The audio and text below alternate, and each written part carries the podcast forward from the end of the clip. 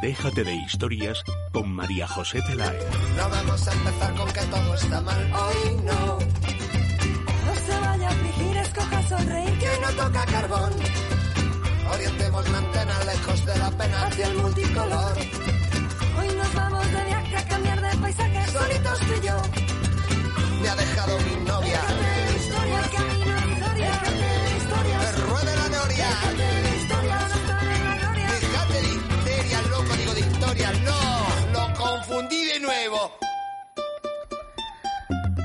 Bueno, pues se me ocurrió pedir un vaso de agua y al traer el vaso me aclararon con una sonrisa jocosa.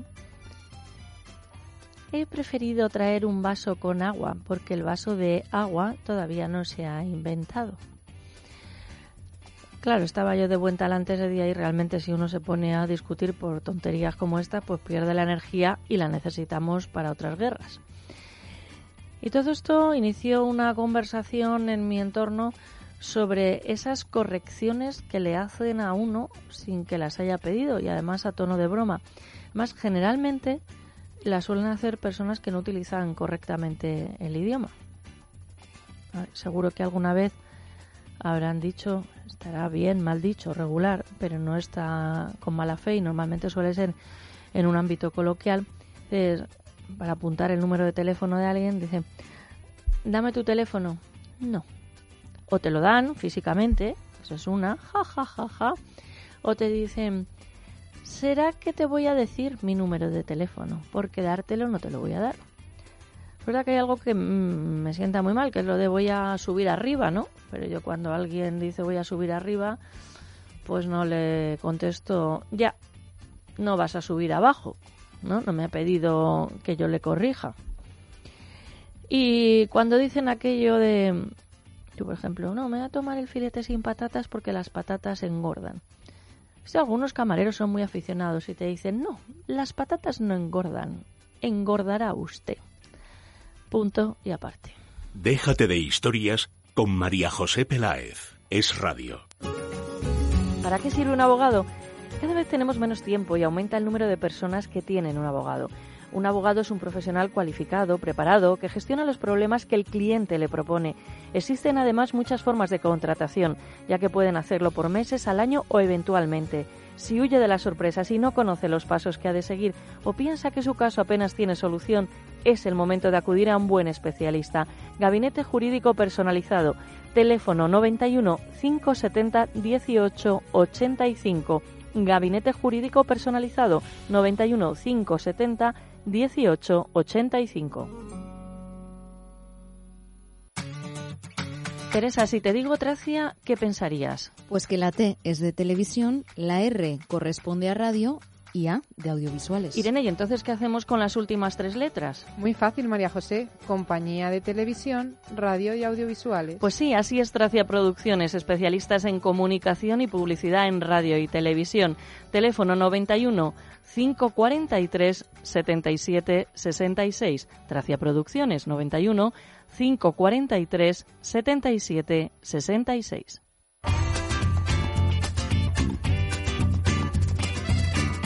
Teresa Sánchez Letona, ¿qué te ha llamado la atención? Buenos días, María José. Pues hoy me ha llamado la atención una estupenda noticia sobre Sigüenza y es que se ha convertido en la capital del turismo rural 2017. La iniciativa ha sido liderada por escapadarural.com, que es el portal líder español en turismo rural, con motivo de su décimo aniversario. Bueno, pues la localidad guadalajareña ha resultado vencedora al obtener 5.720 votos, que sería un 18,8% de un total de 30.427 participaciones. El municipio se ha impuesto a 269 localidades de las 17 comunidades autónomas españolas que presentaron su candidatura. El pueblo navarro de Elizondo ha quedado en segundo lugar con un 16% de los votos, mientras que Garganta de los Montes en Madrid ha completado el podio con un 12%. Bueno, pues mira, los de Garganta, que serán los que vivan en Garganta, ¿cómo se llaman? Garganteños. Garganteños, no sé, no sé, gargantiles. no sé. Bueno, vamos Hay a averiguarlo. buscarlo. Jessica Sánchez, buenos días. Buenos días, qué bonito el parador de Sigüenza. Ay, maravilloso. Sí. Y este señor que dice que las mujeres vivimos más porque españolas porque hablamos mucho, ¿cómo es eso? Bueno, pues el psiquiatra, famoso psiquiatra Rojas Marcos, dice que ese es el motivo por el que nuestra esperanza de vida es tan alta, que hablamos mucho. Las Debe ser que españolas. estamos como desahogadas, que no necesitamos hacer terapia, vamos. Pues fíjate que está la doctora Melinsky, que es argentina. Buenos días, doctora. Entonces, acérquese al, al micro, por favor. Eh, entonces, en Argentina, ¿cuánto debe ser la esperanza de vida, no? Porque creo que hablan más que nosotros, ¿no? pues más o menos sí, así. Ay, en fin. Irene de Fruits, nuestra community manager, eh, atenta siempre a redes sociales, habrá subido la viñeta de Fernando Corella. En Facebook somos Déjate de Historias, en Twitter somos arroba es de historias. En la realización técnica, el hombre sensato, el veterano del grupo, Luis Alonso, que nos dice hola, hola. Al frente del área cultural, Antonio Peláez. Y desde luego lo que hay que tener, lo que ayuda mucho eh, a vivir más y mejor, todo limpio que te relimpio. Limpio, María José, y desinfectado, que eso es importantísimo, por eso tenemos que contactar con Limpieza Santa María, que como decimos es una empresa española familiar con más de 20 años de experiencia, especialistas en limpieza y desinfección de sofás, tapicería de pared, moqueta y alfombras. Además van a domicilio, por ejemplo, un sofá lo limpian en un hora, hora y media, o sea que es fantástico. El teléfono 91 113 15 49 y además ahora también limpian los cristales de las casas. 91 113 15 49.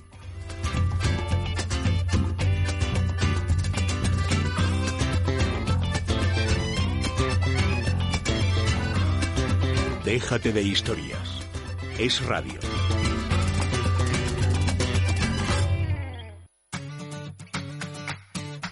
Si quieres ser presentador de radio o televisión, ejercer el periodismo y has estudiado para ello, pero te falta práctica, confía en los que lo han conseguido. Soy Teresa, había estudiado la carrera y hecho prácticas, pero con Tracia Producciones he conseguido trabajar en radio y televisión. Soy Irene, también había estudiado la carrera y hecho prácticas, pero nunca pensé que iba a presentar radio y televisión hasta que empecé a trabajar en Tracia Producciones. Ellas lo han conseguido, sí, pero tú también lo puedes lograr. Si quieres tener las habilidades necesarias para trabajar en radio y televisión, o simplemente te divierte, te llama la atención lo que sucede en los medios de comunicación, llama a Tracia Producciones. Está abierto el plazo de inscripciones de nuevos cursos. El teléfono es el 91 543 77 66 91 543 77 66. El sumario del programa de hoy nos lo acerca la señora Sánchez Caballero en titulares. Bueno, pues hoy recibimos la visita de la soprano María Mendizábal, una auténtica embajadora de la zarzuela que viene cargadita de proyectos. Escucharemos también los consejos de belleza de Luz Hernández y la opinión de los oyentes que han dejado un mensaje en el contestador 91 486 36. A continuación hablaremos de algunas sentencias judiciales relacionadas con menores en caso de separación o divorcio de sus progenitores con la ayuda de Esteban Verdes, de Boyuris Abogados y Asesores Tributarios. Y ya después del boletín de la una de la tarde nos vamos a ir hasta la Feria del Libro con Maite Ruiz Heredia y cuidaremos nuestra boca con la doctora Beatriz Melinsky.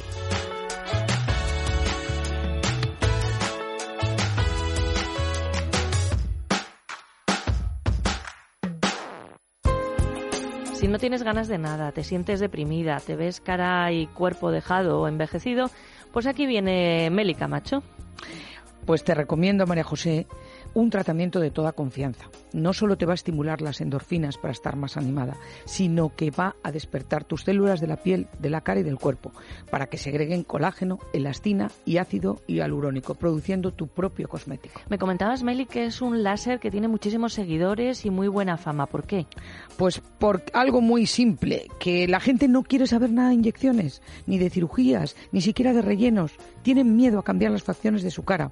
En cambio, con este láser se van a ver espectaculares, pero no van a saber que se han hecho nada. Tienes toda la razón, Meli. ¿Qué hay que hacer si queremos probarlo? Muy fácil, llamar a Fernando el Católico 23 al teléfono 910-069-642 y pedir hora para que te informe la doctora de todos los beneficios de este tratamiento. Por supuesto, hay que prepararse y llamando al 910 069 642. Pueden llamar ahora mismo 910 069 642.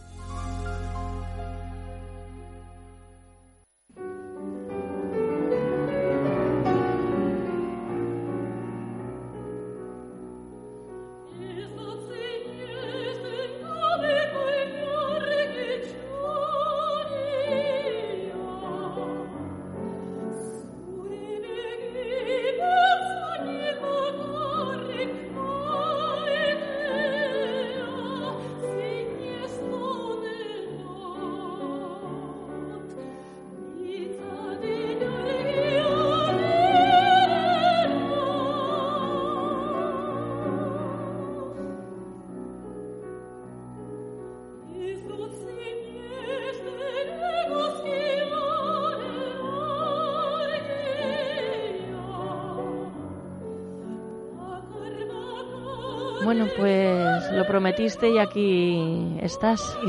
Qué maravilla. O sea, es la voz de nuestra protagonista. Pues sí, ella es María Mendizábal, soprano de Rentería, formada en el Orfeón Donostiarra, la Universidad de Navarra y también la de Indiana en Estados Unidos. Después ha pasado por Praga, Italia y bueno, pues ha cantado en Europa y en escenarios tan importantes como el del Teatro de la Zarzuela y el Teatro Real en Madrid. Ella nos visitó el pasado 5 de abril con nuestro tenor amigo Israel Lozano, con el que ha trabajado en distintas zarzuelas como Luisa Fernanda en el Teatro Campamor de Oviedo y en el Teatro Calderón de Valladolid. Israel Lozano que ha sido papá. Ha sido papá, sí. Qué contento está. Le hemos visto ahí en, en, redes sociales, ¿verdad? La nena Violeta se llama. Sí, Violeta. Eh, ¿Has podido hablar con él o os habéis escrito? Nos hemos escrito, pero poquito, porque yo he andado un poco loquita estos días y, y, pensaba llamarle esta tarde un poco ya tranquilamente. Ya si ya le contabas estado en la radio. No, ya sabe, ya, Ya le, sabe. ya le he dicho que venía, pero, pero eso no he hablado, se lo he dicho por, por, por mensaje. Ujú. Sí. Oye, mm, cuando viniste, bueno, pudimos hablar un, un poquito, pero sí que tenemos curiosidad por saber cómo iniciaste, cómo te iniciaste en el mundo del, del canto. ¿Cuál era tu, tu ambiente familiar? Mi ambiente familiar era, eh, mi padre le encantaba la música y como casi todos los, los vascos de aquella época cantaba en orfeones, en ochotes y todo aquello. Y luego aparte pues a mi padre le gustaba mucho la música clásica, sinfónica y, y la ópera también mucho. De hecho los domingos por la mañana nos, nos despertaba con Aida, con la marcha de Aida. Y entonces, bueno, siempre lo viví, pero siempre lo viví desde el punto de vista mm, de aficionada. ¿no? O sea, yo me creía aquella historia de que a una le oyen cantando mientras cuelga la ropa y, y entonces pasa un descubridor de talentos y, y de ahí se, se, se empieza una carrera, ¿no? Entonces, eh, aunque sí me gustaba mucho, pero nunca lo, lo veía como, como una profesión. Entonces sí me inicié en coros. Mi sueño infantil era cantar en el coro de Oyarzún, que es en el pueblo en el que crecí. Que vamos, que si aquella niña se llega a imaginar la trayectoria que iba a tener luego, pues la verdad es que no me lo hubiera creído. Y, y nada, empecé una carrera normal, que era pues eso, ingeniería industrial. Sí, eh, sí, es, es muy normal, es muy muy normal. normal. O sea, escogiste una fácil, ¿no? Sí. Una fácil de Bueno. esta. quería hacer algo útil, entonces quería construir puentes, sobre todo lo de los puentes era una cosa, y las presas también. Yo qué sé. Y, y, fue allí que entré en el coro de la, de la, de la Escuela Técnica Superior ¿En dónde? en, en San Sebastián. En San Era Sebastián. Universidad de Navarra, pero el campus de, de San Sebastián. Sí. Y allí había gente que cantaba en el Orfeón Donostiarra. Entré en el Orfeón Donostiarra, empecé a cantar allí. Ya cuando estaba en quinto de ingenieros me apunté a la escuela de canto. No iba a clase a la escuela de ingenieros, me iba a la de canto, pero acabé la carrera. Madre Y- mía, o sea que eres ingeniera. Sí, sí. Qué barbaridad. Madre Ah, mía. Suele pasar que hay una especie de conexión, ¿no? A veces con entre los cantantes y las, eh, bueno, Las ciencias. carreras de ciencias. Sí, No sí. sé muy bien por qué, pero Hombre, yo creo que para ser un buen músico hay que tener una mente mm, matemática, porque al fin y al cabo las corcheas, las semicorcheas es, eh, pues es subdividir, ¿no? Exacto. Y la precisión en el tiempo, la importancia de, de- de décimas de, de segundo. Lo que pasa que eso luego es- tiene que estar eh, conectado con, con el, con el sentimiento, con el, con el inconsciente un poco, ¿no? Y para y, y entonces ahí es donde ya la ingeniería se nos queda un poco No, pero terminaste tu, tu carrera de, de ingeniería sí. a la par que iniciaste tardíamente, digamos, la sí, carrera sí, empecé musical. tardíamente, sí, sí. Ujú. Sí, yo lo que siempre eso eh, cantaba de una forma eh, amateur, aficionada, mm, pero tuve la valentía de presentarme a cursos en los que te pedían la titulación. Y yo decía, yo no tengo la titulación, pero yo hago la prueba. Ujú. Y entonces hacía la prueba y, y me, me- me aceptaban en estos cursos y luego tuve ya la desfachatez de presentarme a un concurso para ver cómo cantaban los que querían dedicarse a esto. Y claro, la primera vez fue un desastre. Me echaron, me echaron a la primera, yo no entendía con el, con la, con la emoción que yo había cantado. Aquel canté un, un- una canción de Foré y con todo el sentimiento que yo puse, digo, ¿por qué me han echado fuera? Pero entonces me di cuenta de que, de que, de que tenía que seguir estudiando y me presenté de nuevo a- al concurso de Bilbao llegué a la final, no me lo podía creer. y ahí me dieron una beca para estudiar en Indiana. Caray. Y entonces acabé los estudios de ingeniero y, y yo siempre cuento lo mismo. En vez de irme a hacer un MIT al MBI, me fui a IU a hacer un, como era? Un PD, que era Indiana University, a hacer un Performer Diploma. Y entonces allí fue cuando ya tomé más eh, contacto con lo que era, en, todavía era el mundo académico, digamos, pero de la gente que está estudiando, de las audiciones, porque aquella universidad era, pues como, aquí veíamos la película aquella, el- la serie aquella Fama, Sí. que parecía como que era un poco fantasía, pues, pues menos lo de bailar por la calle, pues era verdad. Mm. Tenían un, un eh, escenario que era réplica exacta del Metropolitan Opera House. Caray. Había una temporada de ópera. Había eso, igual que había estudiantes como yo que queríamos estudiar canto, había otros estudiantes que querían estudiar dirección, que querían, a todos teníamos la obligación de participar en un coro, entonces se hacían unas producciones impresionantes. El director, el profesor de dirección de escena había sido director de escena en el Metropolitan, entonces de repente te encuentras con, con aquello y yo tuve la oportunidad de, de trabajar allí, de, de hacer algún recital, de participar en alguna ópera.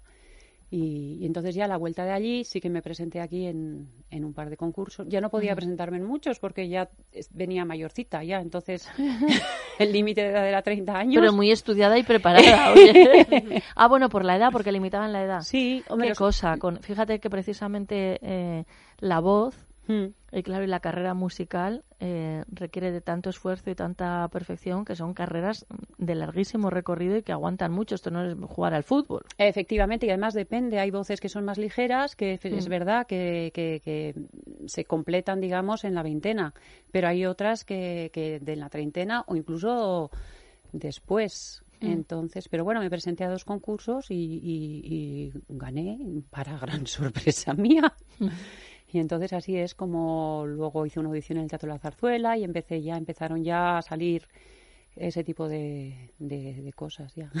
¿Cuál es hasta ahora? Estas son preguntas de periodistas que es difícil Mm. responder, ¿no? Porque cuando se pide elegir una cosa es complicado. Pero ¿cuál es el escenario que te ha hecho más ilusión actuar hasta ahora? Digo ilusión, o sea, no quiere decir que sea el más monumental Sí. ni nada. El que te ha hecho más ilusión. Hombre, mm, la zarzuela me hizo mucha ilusión porque era el primero, claro. O sea, y es precioso además. y es precioso Menudo y entonces teatro. me hizo muchísima ilusión. Además guardo una buenísima, un buenísimo recuerdo de aquella experiencia, de cómo mm, me ayudaron, porque al fin y al cabo, o sea, yo soy consciente de que hay gente que llega a cantar en estos sitios después de una trayectoria ya de haber cantado en otros Mm. sitios, pero yo prácticamente pues eso, empecé allí. Luego, eso, pues los primeros. ¿no? Luego me hizo mucha ilusión también cuando canté en, en Praga, canté en el Teatro de los Estamentos, que es donde, don- eh, donde Mozart estrenó eh, Don Giovanni. Y entonces yo canté allí, que es también donde se hizo la película de Milos Forman. Y, y entonces tengo un bonito recuerdo de, de haber cantado allí, de pasearme por esas calles. Sabía que Mozart se había alojado en la casa que estaba enfrente. Entonces, bueno, yo una que sentimental. Eso impresiona. Pues Y de tu paso por Italia, que creo que también fue importante en tu carrera. Sí, en Italia eh, he cantado menos en teatros igual más, eh, pues más pequeños, porque yo en Italia, a Italia en realidad fui a formarme como actriz, que es una especie de paradoja extraña, ¿no? Pero mm, yo me di cuenta de que para poder eh, dar en, en, en ópera realmente lo que eso que a mí me emocionaba tanto no Eh, que eso est- estaba más allá de lo que son las notas en sí no o del texto y que había una actitud que se transmite y que, que hay que aprender a transmitirla. O sea de la misma manera que a mí me venían muchos actores igual que me decían dame unas clases porque tengo que hacer una audición y yo les decía a ver niño eh, con unas clasecitas, no, esto es una cosa de fondo. Yo te puedo dar unas clases y te puedo dar unos trucos que a lo mejor te funcionan aquí conmigo, pero es que vas a quedarte ahí solito y, y no, te, no, te, no vas a saber cómo acceder a ellos. Entonces me di cuenta de que un poco la interpretación era, era lo mismo, ¿no? Que es una, es una carrera también, Mm. que hay que estudiarla, que si uno tiene eh, talento, por supuesto, le va a resultar más fácil, pero hay que tener unos recursos. Y, y bueno, yo tenía un novio italiano que se murió y entonces eh, me fui allí un poco a, a, a recon- a reconectar con aquella tierra y dije, pues voy a, voy a estudiar eh, interpretación. Encontré una escuela de mucho prestigio, que de hecho la dirige una mujer que fue pareja de Al Pacino. Y, y ¿Y dónde bueno, está la escuela? la escuela está en Roma. Ah, en Roma. Sí. Y entonces me fui allí y entonces dije, bueno, aquí mejoro mi italiano, profesores encontraré. Y, y- y aprendo a interpretar. Y entonces ahí se me abrió un mundo que no me lo hubiera imaginado. María Mendizábal es tu nombre y apellido auténtico. Sí. ¿Y cuántos idiomas hablas? Bueno, pues hablo, aparte de español, el euskera, eh, francés, italiano y inglés. Unos mejor, otros peor. Bueno, sí. Cuando- Y además dicen que ya cuando se hablan, creo que has dicho cinco, Sí. que ya los siguientes son más fáciles, porque Bueno, eso es un poco como la matemática, que son combinaciones. ahí. Sí, bueno, empecé con el alemán y, y ahí me quedé un poco Es que es difícil el alemán. ¿eh? Sí, sí, pero ahí lo tengo. Y también eh, di mis pinitos con el ruso porque tuve que aprender eh, algo de repertorio de Evgeny Onegin Mm. Y, y entonces ahí también pues dije, para, para poder cantar bien y retransmitir, retransmitir no, transmitir Sí. bien, pues hace falta no solo entender la idea, sino el valor de, de cada palabra, ¿no? Muchas veces. Mm, soprano de Rentería, Mm. hemos hablado mucho de ópera, pero eres la embajadora de la zarzuela.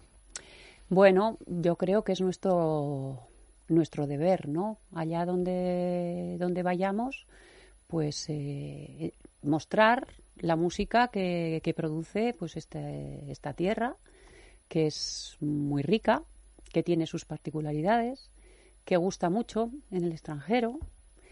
Eh, Miguel Roa siempre me solía decir que cuando él en Viena dirigía y le gustaba mucho eh, interpretar el, el preludio de la revoltosa y dice que se venía abajo el teatro. Les encanta esa música tan chispeante y tan, Tan alegre, tan alegre Mm. y tan nuestra, ¿no? Entonces yo creo que es nuestro deber de los cantantes españoles eh, ser embajadores de, de la zarzuela. ¿En qué andas, María, hasta donde se pueda saber? Bueno, ahora estoy con un proyecto. eh, he, he pasado unos años viviendo en, en Madrid y ahora he vuelto a San Sebastián y he retomado el contacto pues con la pianista con la que yo trabajaba cuando estaba allí. Mm. Y bueno, pues hablando de embajadores, ahora estamos con un proyecto de difusión también de lo que es la música vasca. Mm. Entonces, que bueno, pues, eh, pues también hay un repertorio. Yo me daba cuenta que cuando cantaba, yo cuando, cuando alguien me pedía que cantara algo, pues muchas veces cantaba pues algo en euskera, ¿no? Y yo pensaba que a mí me gustaba y que me, y que me conmovía, bueno, que me, que me emocionaba, pues porque era mío, ¿no? Porque era con Mm. lo que había nacido, ¿no? Mm, mm. Pero re- resulta que, que iba afuera y a la gente le, le encantaba. Por ejemplo, en Roma hice una obra de, de teatro en la que en una improvisación que nos pedían, eh, María, canta. Y entonces me puse a cantar una canción en euskera y al final todos lo la cantaban. No la cantaban, hacían a Sí, bueno, como hacemos con... Pero se convirtió un poco en el himno de la compañía, ¿no? Qué bueno. Y entonces digo, bueno, pues hay que, hay que ser embajadores de, de nuestra música, de la zarzuela, pero también de la diversidad de todo lo que son todas las comunidades autónomas y todas las lenguas que, que tenemos, ¿no? Y entonces, como a mí me toca el euskera, Bueno, y como lo sabes, pues, lo Pues- puedes defender. Pues lo puedes defender. es. María Mendizábal, sé que mm, los cantantes como tú pues calentáis la voz y tal. Entonces lo que te dicen María cantas y te decimos María cantarías algo, supongo que ahora será imposible, ¿no? O algo así ligero nos podrías... bueno, puedo cantar como, como en bromas decíamos en el coro, siempre una bonita en vasco. Eh, Sí, claro. Un cachito, un cachito. Claro, Que porque, siempre gusta porque se- y que con, conoceréis, con otros eh, cantantes, digamos, bueno, que generalmente avisamos o sé que requieren de menos calentamiento, pero que en, en tu caso es, es distinto, ¿eh? O sea que... Hombre, como os estoy hablando de la cosa esta vasca, os puedo... Pues lo rematamos, ¿no? Vamos, lo rematas tú, ¿no? Un poquito. Sí, bueno, bueno, y si tienes que calentar algo, nos dices, ¿eh? Orchopolitas eascandago,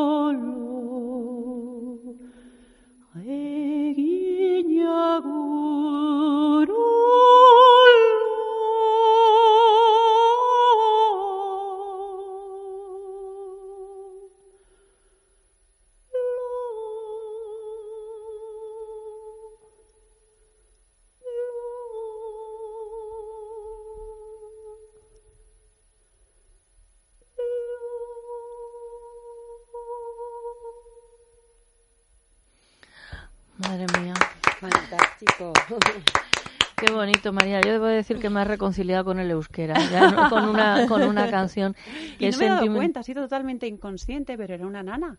O sea, que Te iba a para- decir, no he entendido la letra, pero el El tono no. Para- va a para- pensar que era para- una nana. Así que para Violeta y, Y- Y para Bruno. Y para Bruno.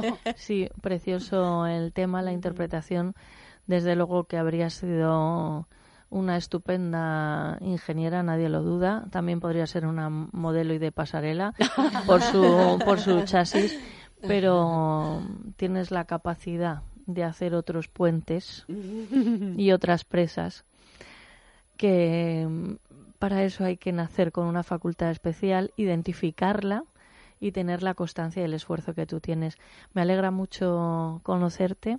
Le doy las gracias a Israel Lozano por habernos presentado y te seguiremos de, de cerca. Es bellísimo el tema que acabas de interpretar y verlo aquí en el estudio, pues ¿qué quieres que te diga? Que no es que me hayas arreglado el día, la semana, el mes y casi el regalito. año. Un abrazo, María Mendizábal. Muchísimas gracias a todas.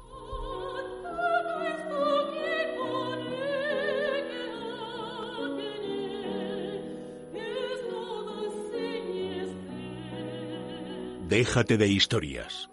Es radio.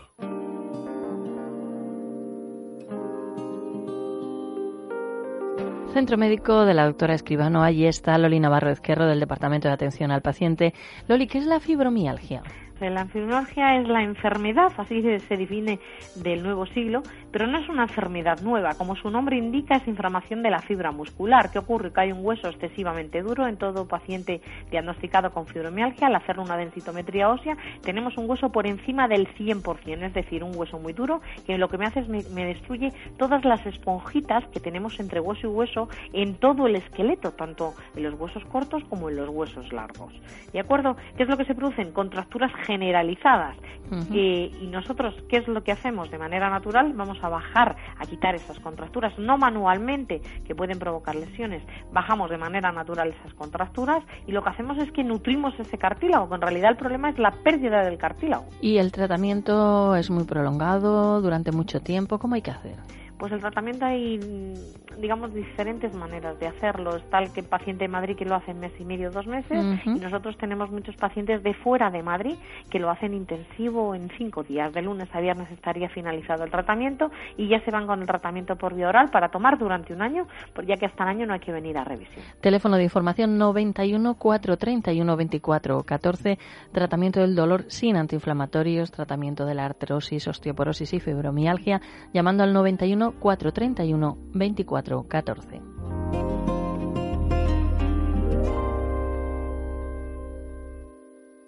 Y no sé cuánto, no sé cuánto. ¿Qué tal? ¿Qué tal? Nosotros somos Morat y hemos estado acá en Déjate de Historias en Es Radio y no podemos esperar a volver, de verdad que muchas gracias por escucharnos, por estar pendientes, por la entrevista, por todo. Nos vemos este 27 de junio en la Riviera, en Madrid, para otro concierto. Un abrazo. Chao, chao. Déjate de historias. Es radio.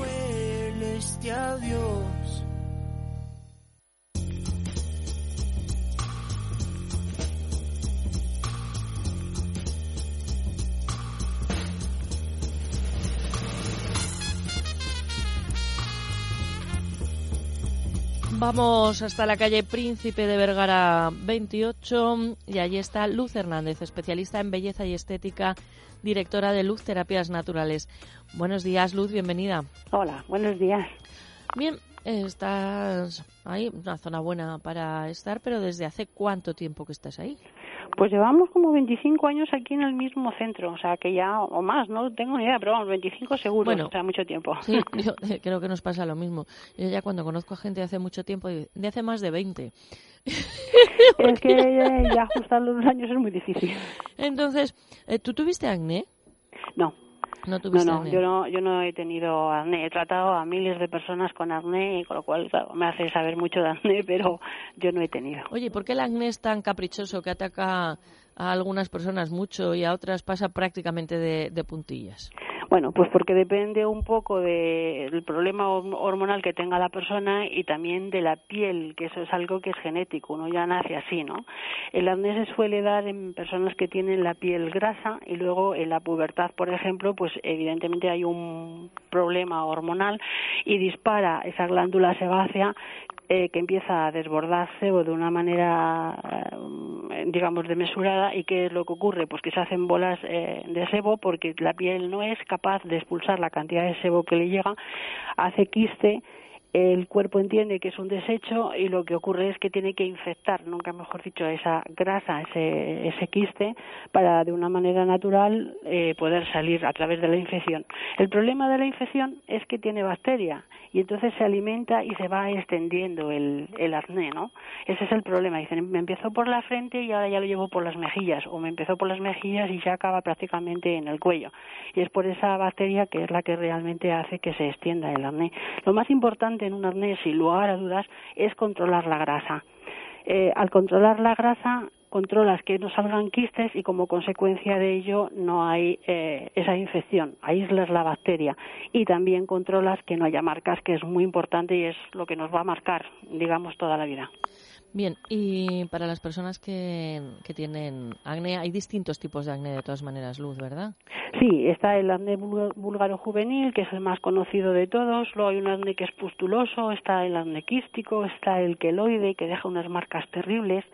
Hay varios tipos de acné, entonces lo más importante es saber a qué tipo de acné nos vamos eh, a enfrentar, hacer un buen diagnóstico y después, lógicamente, decirle a esta persona, pues mira, necesitas este tratamiento con estas sesiones, necesitas esta cantidad de peeling, porque dependiendo si la, la piel está muy marcada o no, necesitamos más peeling o menos peeling. Eh, sí, hay muchos tipos de acné. ¿Y el tratamiento cuál sería, Luz? Pues así, de forma general, vamos Sí. a hablar de una manera muy Sí, generalizada. claro, porque fíjate, te estoy preguntando por un montón de, de distintos. Sí, pero todos tienen en común la grasa, ¿no? Entonces, lo primero que tenemos que hacer es un peeling vegetal. El peeling vegetal no quema. Lo que hace es llevar a la piel a una sequedad extrema y como consecuencia de ello, a las 72 horas nos descamamos y nos pelamos como cuando vamos a la playa. Con ello lo que hacemos es desobstruir ese quiste que todavía está con grasa, todavía no, no tiene pústula y nos va va a permitir a los cinco o seis días, cuando nos hemos ya descamado y pelado, extraer con una facilidad tremenda porque la piel se prepara para la salida de esos quistes y de esas pústulas, si es que las hubiera, ¿no? Entonces empezamos con el peeling porque nos va a ayudar muchísimo, nos va a adelgazar, que es muy importante esa piel eh, grasa y gruesa, y una vez que ya hemos hecho el peeling y ya nos hemos pelado, a la siguiente semana empezaríamos a hacer la extracción para limpiar literalmente toda esa, esa piel procurar quitar todos los máximos quistes que tengamos para que no se conviertan en pústulas y sobre todo vamos a empezar a regular la glándula sebácea y así semana tras semana hasta que acabemos con esa acné y con esas marcas pero en definitiva son peeling y luego lo que hacemos son extracciones y nutriciones dérmicas importantísimas para regular la glándula sebácea. Todo con tratamientos vegetales, es decir, con que no estás castigando la piel, todo lo contrario. Aparece una piel nueva. Eh, sí, que parece mentira. Dice, pero ¿y esto dónde lo tenía? Bueno, porque sobre todo en las pieles grasas y gruesas la piel está muy opaca, es una piel que se trina, no tiene vida, le falta mucha oxigenación. Entonces, cuando tú eh, quitas esa capa córnea y permites que la piel se, se oxigene y que respire, pues ves una piel completamente distinta, una piel literalmente nueva. Funciona, el peeling no solamente se hace en los tratamientos acné, se hace para los tratamientos de rejuvenecimiento y para las manchas porque deja una piel preciosa, nunca mejor dicho. Luz Hernández tiene su centro en Príncipe de Vergara 28 en Madrid. Tratamientos para cara y para cuerpo. La primera consulta es gratuita y el teléfono de información es el 91 578 19 65 91 578 19 65. Luz, un abrazo. Hasta la próxima semana. Hasta luego. Teresa, si te digo Tracia, ¿qué pensarías? Pues que la T es de televisión, la R corresponde a radio y A de audiovisuales. Irene, ¿y entonces qué hacemos con las últimas tres letras? Muy fácil, María José. Compañía de televisión, radio y audiovisuales. Pues sí, así es Tracia Producciones, especialistas en comunicación y publicidad en radio y televisión. Teléfono 91 543 77 66. Tracia Producciones 91 543 77 66. Doctor Cadena Duque, ¿es posible tener una boca bonita? Evidentemente es muy fácil tener una boca bonita rehabilitándola primero o con carillas de porcelana, dándole una estética perfecta y diseñando la sonrisa. Podemos llamar al doctor Cadena Duque al 91 543 34 97. Primera consulta informativa y gratuita 91 543 34 97.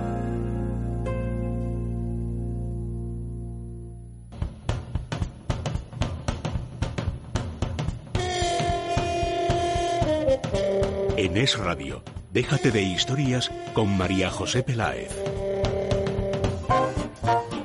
Llega el bravo y el suspenso a esta sección, porque otros días son los bravos y suspensos, pero lo hemos modificado porque tenemos la suerte de seguir contando en el estudio con María Mendizábal y queremos que nos cuente alguna cosita más. Así que el bravo y el suspenso hoy, Teresa Sánchez Letona. Sí, María José, primero decir que los bravos y suspensos son una sección patrocinada por Calzados Bravo Java, bravo por el diseño español. Calzados Bravo Java lleva más de 70 años vistiendo nuestros pies. Y como decías, María José, vamos a escuchar nuestro único bravo y suspenso que nos lo deja Pilar.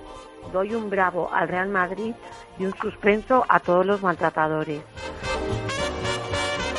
Me ha dejado descolocada esta señora. Bien, pero vamos, está en dos contextos totalmente distintos. Sí, sí, sí. Eh, María María a la Ma- Madrid, a la Madrid, perdón. Sí, ya te veo que vas de, De de blanco. Son blanco. 12.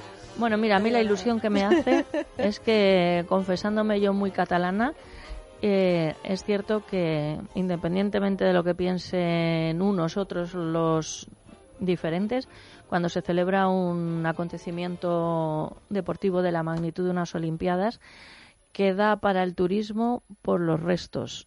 Y Barcelona eh, barre a Madrid en visitas turísticas, pero en unas proporciones que yo cuando he visto los datos no me lo podía creer nunca.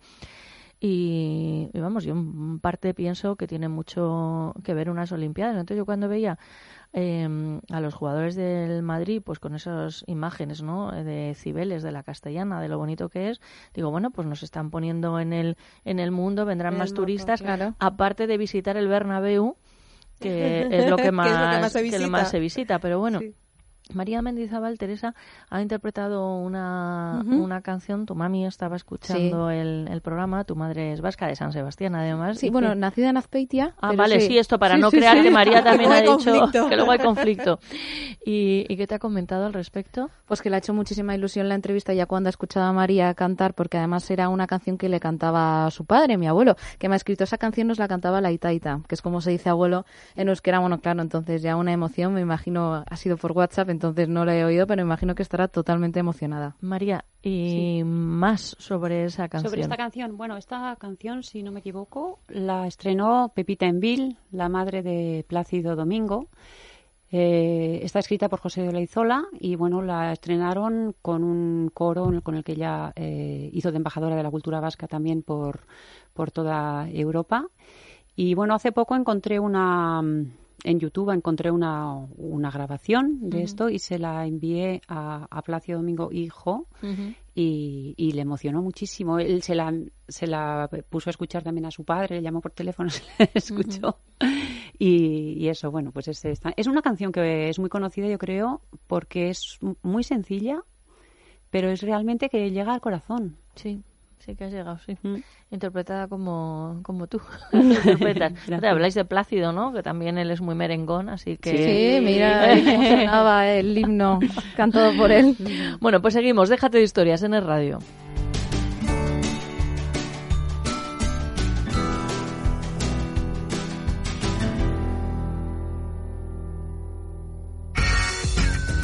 Es radio. Si quieres ser presentador de radio o televisión, ejercer el periodismo y has estudiado para ello, pero te falta práctica, confía en los que lo han conseguido. Soy Teresa, había estudiado la carrera y hecho prácticas, pero con Tracia Producciones he conseguido trabajar en radio y televisión. Soy Irene, también había estudiado la carrera y hecho prácticas, pero nunca pensé que iba a presentar radio y televisión hasta que empecé a trabajar en Tracia Producciones. Ellas lo han conseguido, sí, pero tú también lo puedes lograr.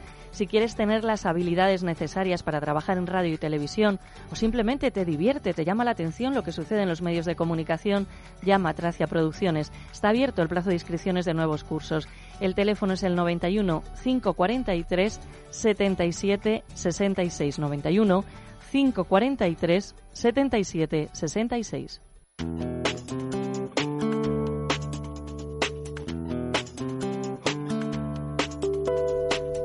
La belleza de, de, la canción y los sentimientos a la cruda realidad. Vamos con los abogados. Esteban Verdes, buenos días. Buenos días a todos. Claro, es que al lado de esto, pues que, entro ¿Cómo yo vas y a competir? ¿qué digo? Más de un juez, en lugar de hacer lo que hacen, ya les valía Y más, y más de un abogado también, Claro. y más de todos. Y no dar el cante. En fin, eh, abogado de Boyuris, eh, hoy nos quiere comentar al respecto de... Pues vamos a analizar la respuesta que han dado los tribunales a cuestiones como el cambio de residencia del menor por necesidades laborales de uno de los progenitores y las consecuencias del mismo en los viajes, el régimen de visitas o los gastos.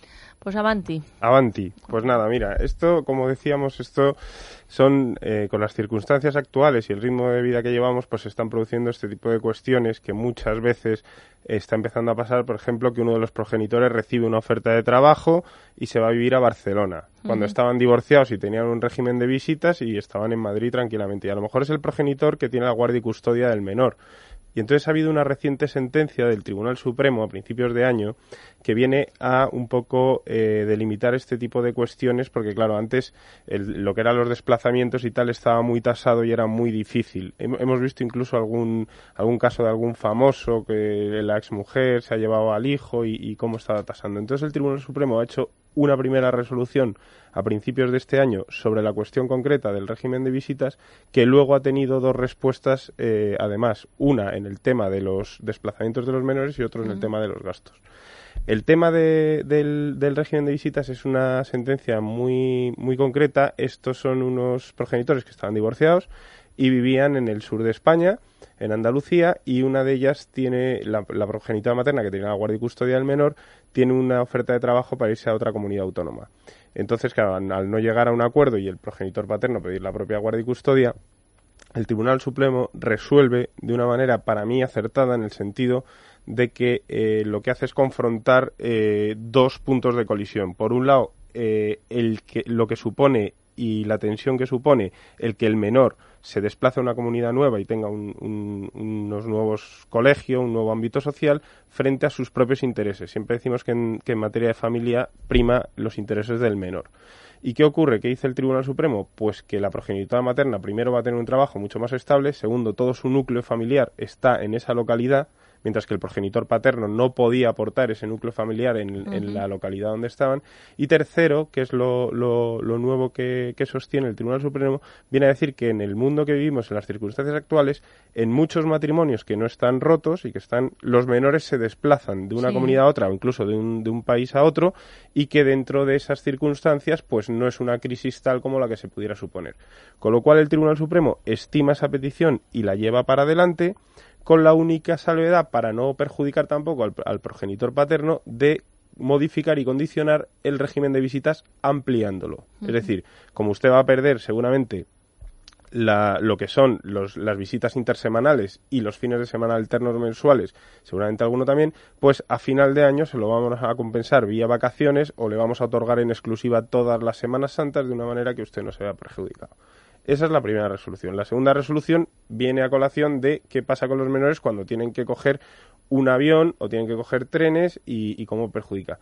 ¿Qué coge y cómo resuelve el Tribunal Supremo? De una manera para mí muy inteligente. No lo hace de una manera rígida, en el sentido de permitir o no prohibir, sino que dice vamos a ir a cada caso concreto.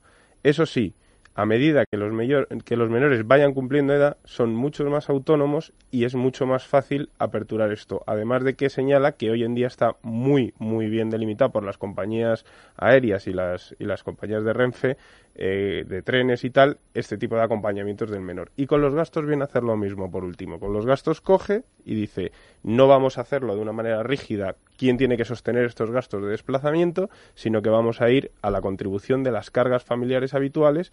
Hay que tener en cuenta que el progenitor que se lleva al menor a otra comunidad tiene que pagar de alguna manera una parte proporcional de esos gastos de desplazamiento, pero también vamos a tener en cuenta las circunstancias económicas concretas de cada uno, de tal manera que si el otro progenitor gana mucho más dinero, tiene unas circunstancias mucho más elevadas, pues tendrá que sostenerlo de alguna manera.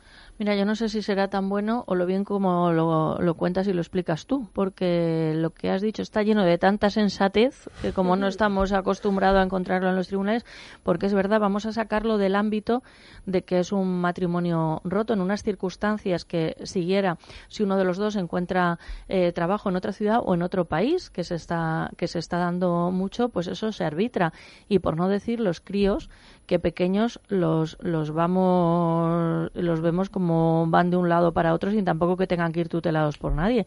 Vamos, de toda la vida yo he viajado pues muy joven en, en, avión y siempre, de luego en aquella época era con, con Iberia, había una azafata que además era muy chulo porque te hacías todavía más pequeña y te daban un montón de jueguecitos y en fin. Quiero decir que, que no hagamos dramas donde no los, Donde no los hay. El viernes vi yo precisamente en el AVE que fui a Málaga mm. el día porque tenía que firmar unos asuntos y unos acuerdos con otro abogado y me mm. encontré con un menor que, que iba con su tarjetita, con la azafata atendiéndole en todo momento, lo cogieron en María Zambrano y lo dejaron en Madrid con su familia, con su padre. Cuando este tenemos los conocidos niños llave, que los padres no están nunca en casa, y son matrimonios que a lo mejor eh, siguen estando manteniendo su vínculo y el niño va con la llave colgada al cuello para que no se le olvide cuando vuelva a casa pueda entrar y son muy pequeñitos algunos que, vemos, entonces bueno, pues revestirlo de, normalidad y facilitar las cosas se, se agradece.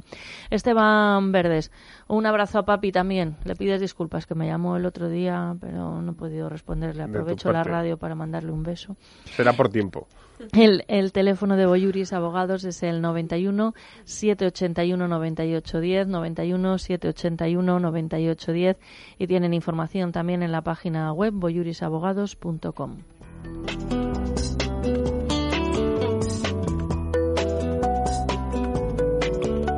Déjate de historias. Es radio. ¿Has notado que tenías gases en plena reunión de trabajo?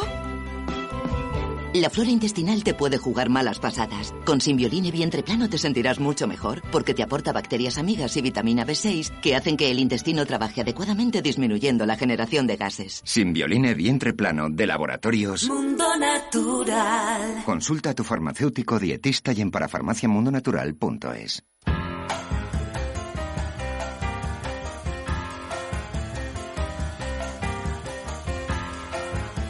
Llega el momento de hablar de salud y para ello saludamos a Adrián González, director de comunicación de Mundo Natural. ¿Qué tal, Adrián?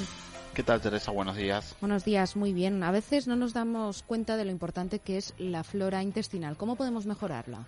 La flora intestinal juega un papel fundamental y es la base de toda la salud en general. Fíjate, Teresa, que muchas veces cuando te eh, diagnostican una dermatitis atópica, realmente es porque no se sabe dónde está el origen.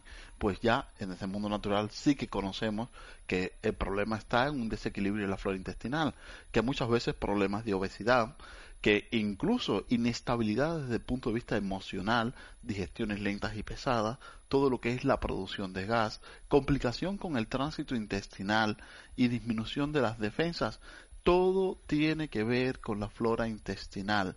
Por eso es muy importante restablecer el equilibrio de este gran ecosistema porque de esto depende nuestra salud en general. Es la base, como te dije, de nuestra salud. Por eso, a la hora de trabajar en este sentido, tenemos que elegir un producto que sea capaz de atravesar la barrera ácida del estómago, de luchar contra el ácido clorhídrico que tenemos en el estómago, que es capaz de comportarse como un antiséptico, como un antibiótico natural, y con este concepto elimina la vida de las bacterias. Por lo tanto, un buen probiótico debe garantizar que este paso sea superado. Importantísimo que las bacterias se implanten vivas en el intestino porque esto es la única capacidad que tiene eh, esta bacteria de colonizar y de mantener una buena salud intestinal. Para eso nosotros proponemos un producto de última generación. Es Simbioline vientre plano. Simbioline vientre plano es una mezcla, realmente son dos mezclas probióticas dentro de una misma cápsula que además contiene la parte prebiótica que es el sustrato o el alimento de las bacterias. Y esto le confiere eh, esa convivencia en una misma cápsula del probiótico y el prebiótico, que se, en sí se llama simbiótico, le confiere la capacidad de llegar, de estimular, de promover todo lo que es la restauración del equilibrio del ecosistema intestinal en el tiempo adecuado. Realmente con respecto al tiempo en que debemos hacer repoblación de la flora intestinal, se ha pronunciado la Organización Mundial de la Salud y nos recomienda 90 días mínimo con simbiolina y vientre plano o con cualquier otro simbiótico que utilicemos, porque buscamos un efecto acumulativo y aunque notemos que mejoramos considerablemente con el paso de los días y incluso en los 10 primeros días sufre un vuelco nuestro sistema digestivo para mejor, pues eh, debemos continuar con una cápsula al día de simbiolina y vientre plano durante 90 días. De aquí depende en que no suframos recaídas frecuentemente y esas personas que incluso van al pueblo, se desplazan a la playa o simplemente hacen un viaje y se complica el estreñimiento y si vienen esos problemas gastrointestinales, pues verás como de todo esto es más llevadero o no sufrimos un estrés en el ecosistema intestinal tan fácil cuando utilizamos Simbioline vientre plano. Además, Simbioline vientre plano lo podemos encontrar en las parafarmacias del corte inglés y si queremos pedir información sobre este producto o sobre cualquier otro, podemos llamar al teléfono de Mundo Natural, que es el 91 446 0000 91 446 0000. Adrián González, director de comunicación de Mundo Natural. Muchas gracias por acompañarnos. Muchas gracias, Teresa.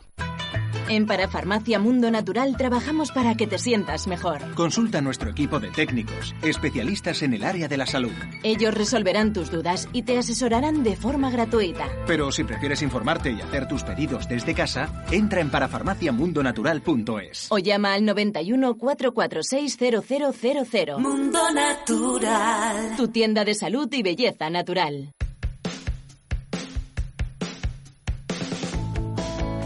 Que se acaban de conectar a Déjate de Historias, que se han perdido parte del programa o incluso quieren recuperar alguna entrevista o algún momento de días anteriores, bueno, pues les recordamos que pueden encontrar todos los audios de Déjate de Historias y de todos los programas de Es Radio en formato podcast, que resulta muy útil para volver a escuchar, bueno, pues cualquier cosita que les haya interesado. Una entrevista, por ejemplo. ¿Que qué es un podcast? Es la manera más fácil y sencilla de escucharnos cuando y donde quieras, desde su ordenador, desde una tablet o incluso desde el el teléfono móvil y siempre de forma gratuita.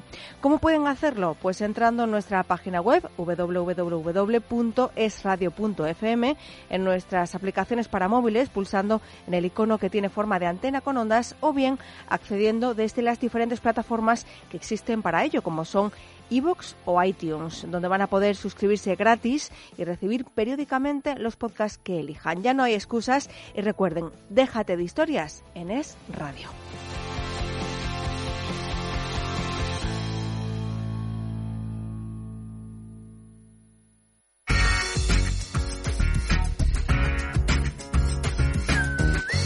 Es Radio.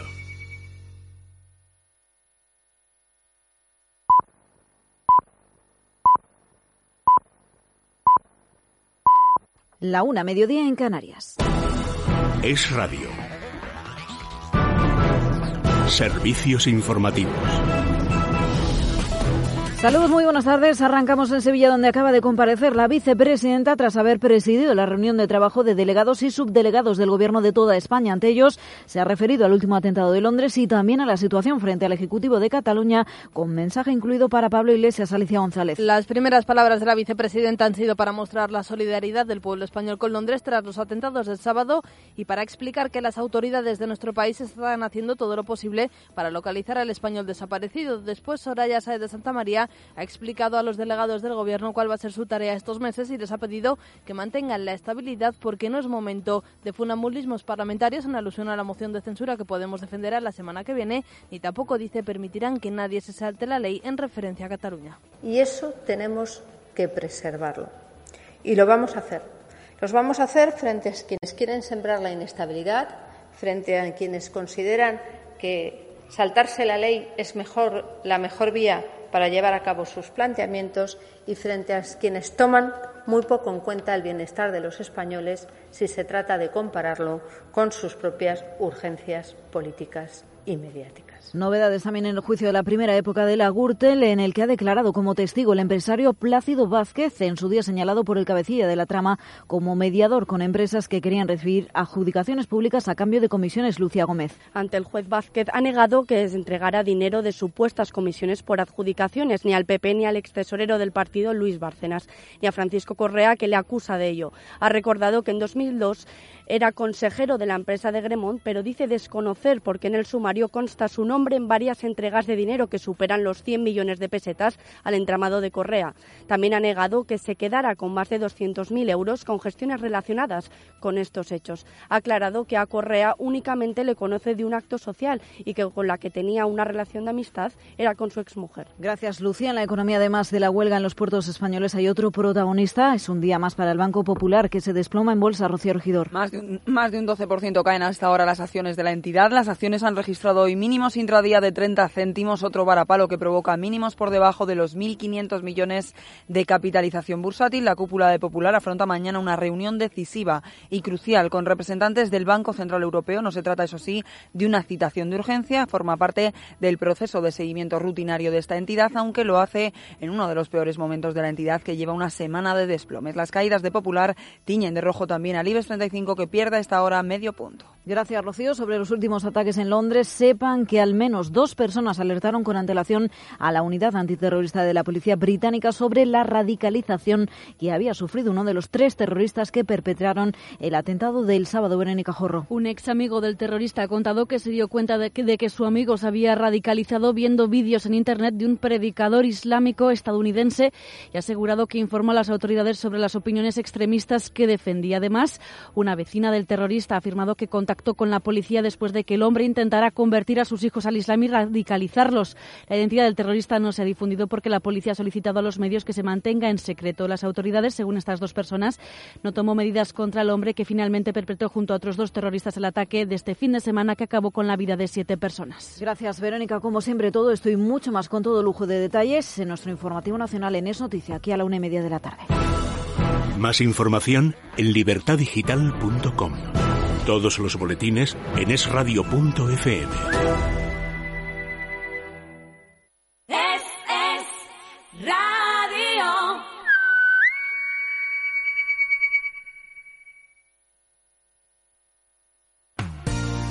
que sí, que está sucio. Lo que pasa es que nos acostumbramos a verlo así y no puede ser. Limpieza Santa María tiene la solución. Limpieza y desinfección de sofás, tapicería de pared, moqueta y alfombras. Es una empresa española, familiar, con más de 20 años de experiencia. Viene a nuestro domicilio, lo limpia a nuestro domicilio y vamos en poquito tiempo, porque un sofá, por ejemplo, necesitan tan solo una hora, hora y media. Llamen ahora mismo a Limpieza Santa María 91 113 15 49. Son especialistas. 91 113 15 49.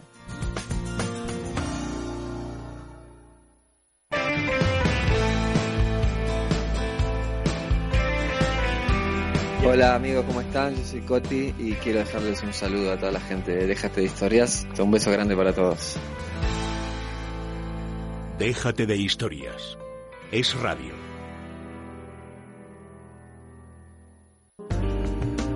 Con dolores no se puede vivir. Deje de sufrir. Centro Médico Doctora Esquivano le ofrece tratamiento sin antiinflamatorios.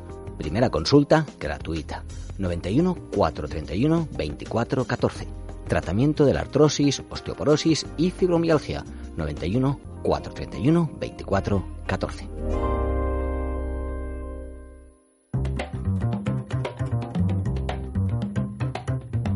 Y más música en el programa. Pues sí, estamos hablando de mujeres importantes relacionadas con la música y hay una directora de orquesta que a nosotros nos nos ha robado el corazón. Sí. Ella es Lara Diloy, ha estado en dos ocasiones en este programa y va a ofrecer un concierto solidario en el Teatro Circo Price el 10 de junio, en el que va a reunir a 200 artistas en el escenario, eh, precisamente para ayudar a la viabilidad del proyecto músico-social de la nota de Lavapiés. Y bueno, se trata de conseguir la, la inserción en la sociedad, la inclusión social de 60 familias a través de la música. Es un proyecto muy bonito, así que si quieren ya saben, el 10 de junio en el Teatro Circo Price.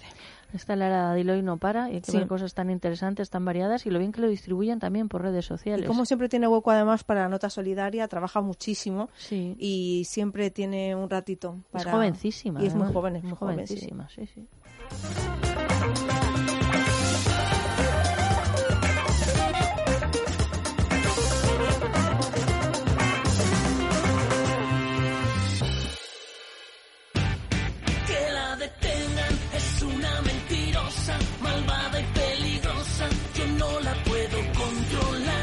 Soy David Rivera y mando un beso muy grande a toda la gente que escucha Déjate de historias. ¿eh? Hay que ir al grano, al grano. Teresa, si te digo Tracia, ¿qué pensarías? Pues que la T es de televisión, la R corresponde a radio y A de audiovisuales. Irene, ¿y entonces qué hacemos con las últimas tres letras? Muy fácil, María José. Compañía de televisión, radio y audiovisuales. Pues sí, así es Tracia Producciones, especialistas en comunicación y publicidad en radio y televisión. Teléfono 91 543 77 66. Tracia Producciones 91 543 77 66.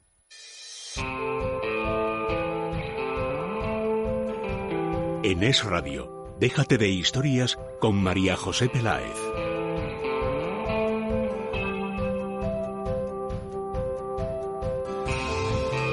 Bien, pues eh, si cantará o no cantará, pero desde luego lo que sí que procura es que otros canten y, y muy bien. ¿Quién es ella? Pues ella es la doctora Beatriz Belinsky Hofer, odontóloga, especialista en implantología, prótesis removibles, cirugía oral, periodoncias, endodoncias, prótesis fija, estética dental, ortodoncia, ododoncia preventiva, radiología, etcétera, etcétera, etcétera, porque son un montón de oncias. Desde luego, desde luego, doctora Melinsky, aunque ya le hemos saludado al inicio del programa, pero ahora digamos que es el tiempo que tenemos eh, propiamente dedicado a ti. Vale, agradezco un montón que me hayan invitado a vuestro programa. Y todo lo que has dicho es verdad, gracias a que, a, a que he nacido en una familia de odontólogos y he jugado prácticamente con las muñecas siendo dentista. Desde muy pequeñita estaba ahí eh, poniendo amalgamas a las a las emplomaduras que se llamaba a las muñecas. Y así fue, mm, eh, estuve, mm, tuve la suerte de, de estar trasteando en la consulta de mi madre, entre ella y sus colegas. Y bueno, ya son muchos años de experiencia y entonces y siempre me seguí formando y me gradué en mi país natal, Argentina, pero luego seguí la formación en Estados Unidos y en Francia Y luego vine aquí a España y me enamoré de este país. Realmente como muchos otros. Desde luego, ¿cuántos años eh, en España? Pues en España ya son 27 años. Caray. Se hace mucho. Pero de ahí seguí mi formación y constantemente sigo estudiando y voy, no trato de no perderme ningún congreso, ningún curso y, y por eso todas las oncias que decías en los periodos, he hecho máster de lo que quieras, porque creo que todo es, eh, es una integridad, que no es solamente, cuando estudias una especialidad te das cuenta que te falta la otra, ¿no? Eh, como que todo es un conjunto. Pues vamos a aprovechar, tenemos una mesa muy animada hoy en el estudio para hacer lo que es una tertulia en esencia relax, no cambien de dial, que no nos vamos a meter unos con otros, ni nos vamos a tirar cosas, ni nada de eso. Entonces sigue con nosotros en el estudio María Mendizábal, soprano, e incorporamos a esta tertulia a Gerardo Bielón, él es profesor de la Autónoma de, de INEF. Gerardo, buenos días y bienvenido. Buenos días. Yo, claro, habiendo algo que conecte con el deporte no me puedo resistir, ¿eh? no me puedo resistir, así que hablaremos de, del deporte. Pero, María, nos comentabas lo importante que es ¿no? tener una boca sana en condiciones para una cantante, por ejemplo. Claro, todo. hay que tener en cuenta que el instrumento Perdona, no te puede faltar ni una sola pieza, ¿no? Pues yo creo que no. Yo cuando me ha faltado, por si acaso, me la he rellenado en Sí, porque la fonación... sí, hay que tener en cuenta que la, que la boca es eh, una caja de resonancia. Entonces la caja de resonancia tiene que tener la forma que tiene que tener para amplificar los sonidos de la manera adecuada.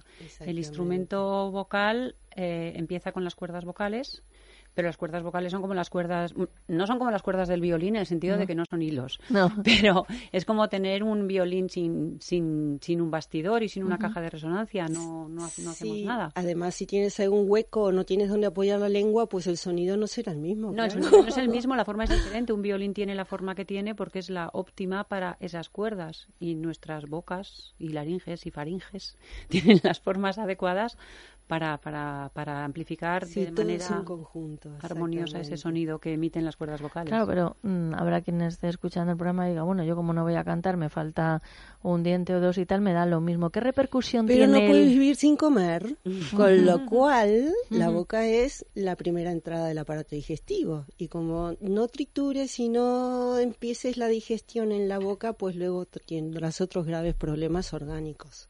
O sea que es fundamental tener la boca en y aquí hay una pregunta muy clara de mi compi, seguro. Claro, porque siempre hay mucha controversia con esto de ir al dentista cuando uno está, eh, en este caso, una embarazada.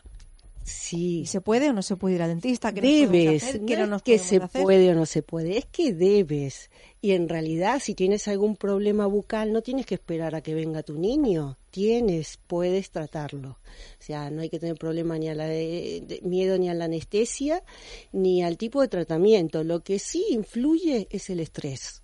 O sea, si tú estás estresada, sí puedes hacerte daño. Pero bueno, esas cosas tienen su manejo, ¿no?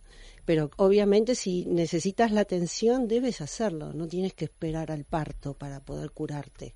Porque si no, cada vez vas a estar peor y no tienes por qué sufrir. Porque si tú sufres y te duele, pues transmites el estrés a tu niño también, lógicamente. Sí, lo único eso que el especialista pues tiene que tener, me imagino, un cuidado especial, siempre se tiene, ¿no? Pero en esta circunstancia. Sí, pero no es el temor que se tiene al estar embarazada. Es verdad que con ciertas medicaciones tienes que tener cuidado porque hay medicamentos que atraviesan la placenta y sí pueden afectar al niño pero no, no a nivel tratamiento. El tratamiento te puedes tratar perfectamente no, no debes de dejar de ir al dentista. Además, con el tema hormonal, eh, suelen sangrar mucho las encías. Entonces, si además de la placa bacteriana le agregas todos los cambios que hay hormonales, pues obviamente tu, tu boca va a sangrar más. ¿Eh? Está Gerardo Bielons con nosotros, hablamos de deporte. Gerardo, tienes mucha experiencia, por supuesto, es a lo que te dedicas, pero yo de mi época del baloncesto, yo recuerdo que especialmente em, hacíamos unas recomendaciones que eran a los jugadores y jugadoras que tuvieran especial cuidado con la, con la boca de cara a competiciones, ¿no? Por ejemplo, hemos vivido la final, ¿no? De una Copa de, de Europa, pues como no se tenga, dice, ay, eh, no, no, eso. Y también nosotros por las zapatillas de deporte, ojo cuando se cortaban las uñas, ¿no? Porque a- a- las cortaban un rato antes y también se podía organizar ahí un buen problema. ¿Has tenido alguna anécdota relacionada con la boca y el deporte o ha ido todo sobre ruedas en tu caso? No específicamente, pero en mi etapa de preparador físico, ahora estoy Mm. en otra en, en- en otra en otra cosa, podríamos decir dentro del mundo del deporte, sí el tema de infecciones hay que cuidarlo mucho porque puede perjudicar mucho el rendimiento del deportista. Y todo esto lo que estamos presenciando hoy de alto rendimiento que se da en el mundo del deporte, hay una cosa que se llama el entrenamiento invisible y es el que uno no ve al, al deportista, que es lo que hace fuera del club, fuera del momento del entrenamiento. Entonces el cuidado, el tema de la uña de los pies, de ir al odontólogo, Y además, perdona que te interrumpa, pero una infección en un organismo es el organismo, da igual si la tengas en el pie, en la cabeza, en la sangre va por, el- por todas partes. O sea, la infección no se puede tratar como una cosa individual, sino es el organismo. Todo tipo de infección debe ser tratada.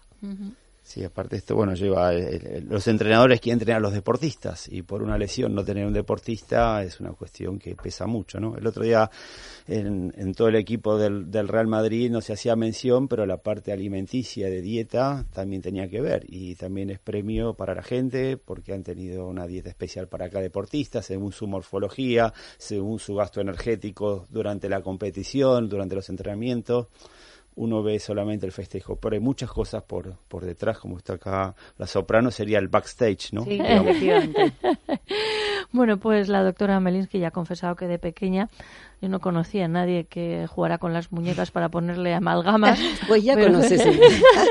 pero para ella es pasión. Estuve visitando la clínica que está en Hilarión Eslava eh, 55, la quinta planta, y mm, me quedé, la verdad, que especialmente impactada por la tecnología. La doctora es defensora de ver al paciente, hablar con el paciente, es decir, de hacer la clínica como siempre, pero es verdad que hay una cantidad de avances y en su terreno más que uno puede ver y lo sé por esa dentadura invisible, ¿no? que le llaman para alinear los dientes y todo, que puedes ver el resultado y se va cumpliendo y doy fe porque hay una persona en casa que, que lo ha hecho tal y como te va enseñando el ordenador. A lo que te refieres tú es a la ortodoncia invisible Exacto. que se puede, que se hace por escáner y ya desde una entrada te pueden eh, enseñar cómo va a quedar tu boca y, y si das el ok, pues hacemos el tratamiento y es tal cual, tal cual se te ha dicho, así como estás y así como vas a quedar. Pero no solamente en la ortodoncia invisible, tenemos cómo mostrar una sonrisa, el que se llama Smile Design. Podemos, eh, una persona que no le gustan sus dientes, podemos enseñarle cómo van a quedar sus dientes. Eh, lo mismo que el escáner incluso para la implantología guiada. Eh, podemos enseñarle al paciente cómo vamos a poner, en, en qué posición vamos a poner los implantes y en qué posición van a estar los dientes. Eh, es, es increíble la tecnología. Hoy en día también eh, está la el escáner intraoral, que significa que ya no hay que tomarle molde a los pacientes, esos temibles pastas que a la gente no le gustaba que le metan en la boca. Pues no, ahora están saliendo los eh, escáneres intraoral, que es parecido a una cámara que se pone en la boca y hace como una especie de fotos. Esas mismas fotos van al laboratorio y así es como se hace la, la, la prótesis. Es, es fabuloso, la verdad que el avance de la tecnología es, es maravilloso, pero de todos modos te digo, a pesar de tanto avance, yo sigo siendo conservadora.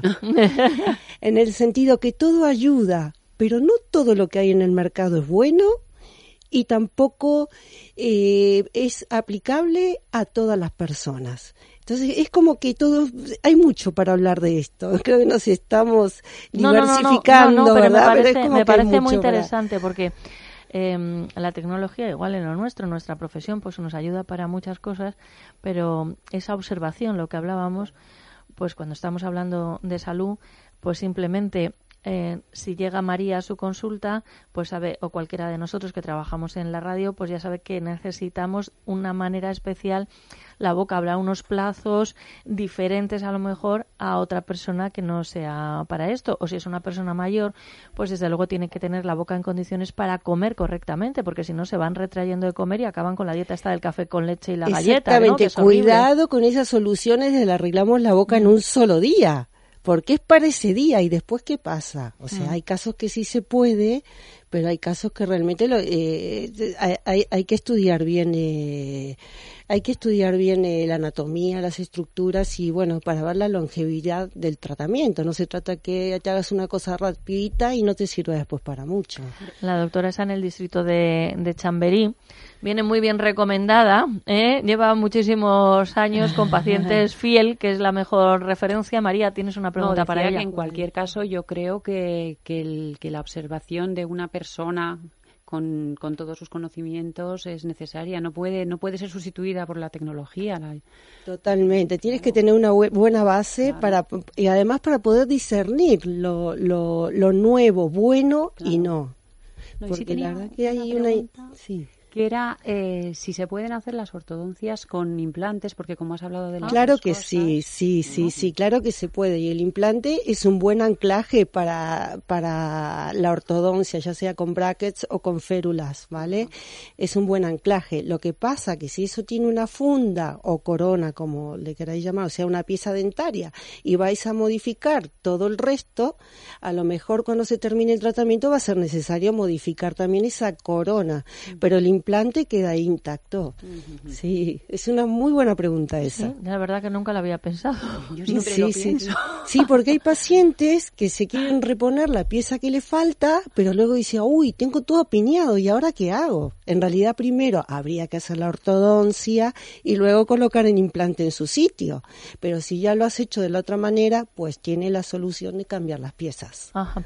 Doctora, los implantes, eh, a día de hoy, ¿cómo está la situación? Porque yo creo que cuando jugabas con las muñecas de pequeña, no sé si había implantes o no, a- a- habría otro tipo de Hasta a mis solución. perros les miraba los dientes. sí, sí, sí, a todo, todo. Pero hoy en día, ¿cómo están los implantes? Porque claro, oímos tanta información que yo quiero que una profesional Bueno. como tú nos diga exactamente eh, los implantes, para qué sirven y, y cómo es el protocolo de Tienes mucha razón, María José. La gente cree que lo mejor es quítame todo y ponme todo nuevo. Y no, no es así. Eh, hay que conservar lo que está en buen estado y evitar que se deteriore. Entonces, primero, ante nada hay que hacer una prevención. ¿Vale? Para cuidar lo que tenemos. Y ante, no, ante todo, lo primero, primero, primero es la placa bacteriana. Hay que hacerse amigo del cepillo, no hay otra. El cepillo dental tiene que estar en nuestras casas constantemente y a veces en nuestros bolsos. Y también es importante el hilo dental, todos los complementos. No significa uso esta cosa, entonces no uso lo otro. No. Cada, cada complemento es para un determinado caso. O sea, no todos los pacientes tienen que usar lo mismo. ¿Están todos con los cepillos interdentales? Pues no. Algunos sí lo necesitan, otros no. Por eso conviene la observación, ¿verdad? Es decir, a ver qué, qué utilizo. Bien, vamos a facilitar el teléfono de la consulta de la doctora Melinsky, es el 91 543 2240, 91 543 2240. Doctora, sobre los implantes, eh, ¿cómo, ¿cómo es el protocolo de actuación? Porque claro, yo leo algunas informaciones o algunas publicidades y si yo haber estudiado la ingeniería de, de María ni, ni nada de eso, a ver, si es una intervención en la boca, eh, si una mascarilla para arreglarnos la cara igual requiere de para quitar un acné ir muchas veces, ¿cómo va a ser que un implante entra uno un día y sale con el implante puesto? Claro, bueno, eh, es básico y fundamental el diagnóstico. No se puede poner implante por implante. Primero hay que ver en qué terreno estamos y en qué tipo de paciente estamos, porque además es importante la salud general del paciente. Si el paciente es fumador, cuidado con los fumadores. realmente hace daño, ¿no? Entonces hay que, eh, siempre que uno evite los riesgos, va a ir mejor, obviamente. Ahora, ho- eh, hoy en día está lo que es la odontología mínimamente invasiva. Y entonces, por ejemplo, hay muchos casos que se pueden poner implantes sin abrir. O sea, sin abrir se refiere sin cirugía, sin sutura, pero ¿por qué? Porque hay un, un, un buen bu- hueso y entonces tenemos suficiente material donde colocar en la posición correcta el implante. No se trata de poner un implante en cualquier sitio.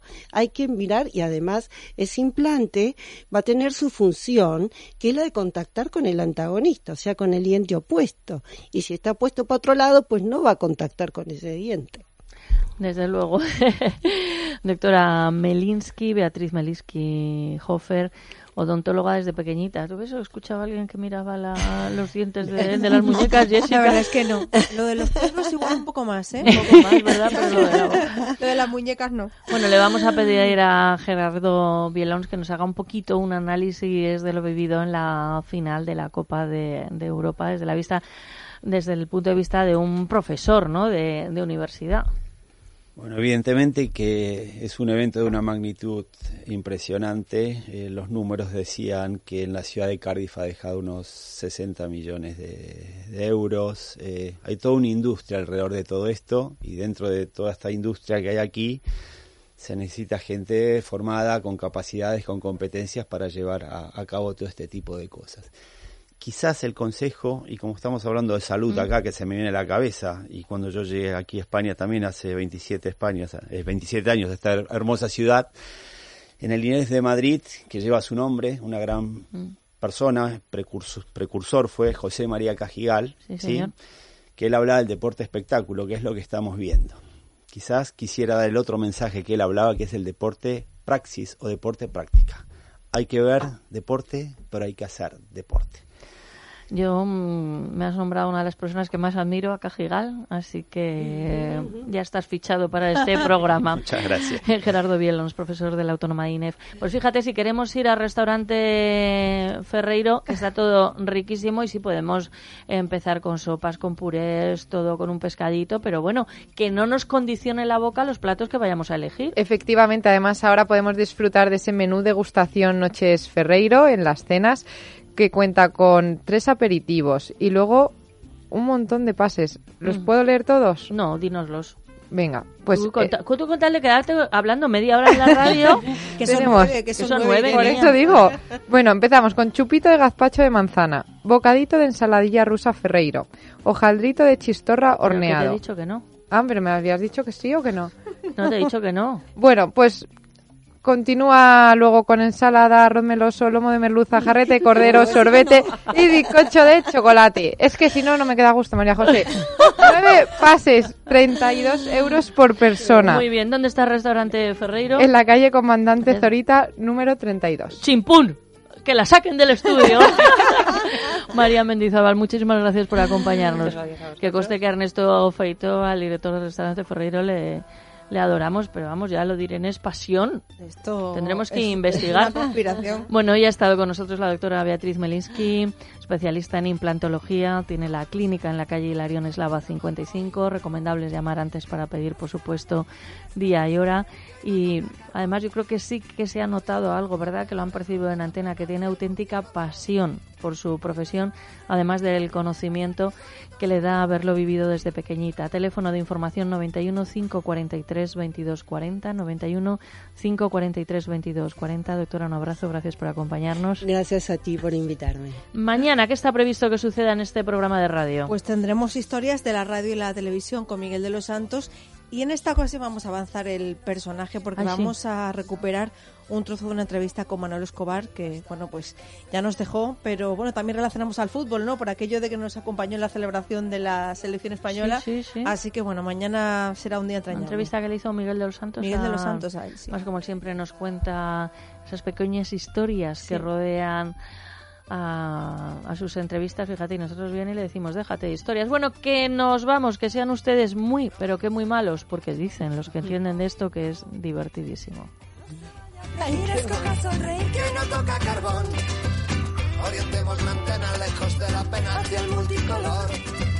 Hoy nos vamos de viaje a cambiar de paisaje.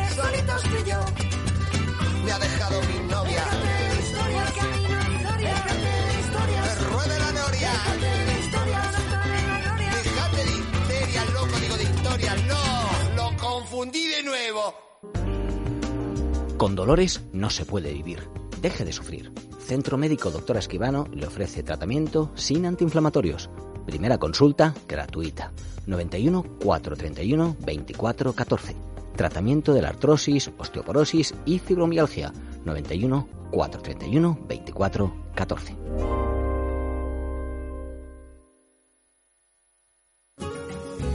¿Para qué sirve un abogado? Cada vez tenemos menos tiempo y aumenta el número de personas que tienen un abogado. Un abogado es un profesional cualificado, preparado, que gestiona los problemas que el cliente le propone. Existen además muchas formas de contratación, ya que pueden hacerlo por meses, al año o eventualmente. Si huye de las sorpresas y no conoce los pasos que ha de seguir o piensa que su caso apenas tiene solución, es el momento de acudir a un buen especialista. Gabinete Jurídico Personalizado. Teléfono 91 570 18 85. Gabinete Jurídico Personalizado 91 570 1885.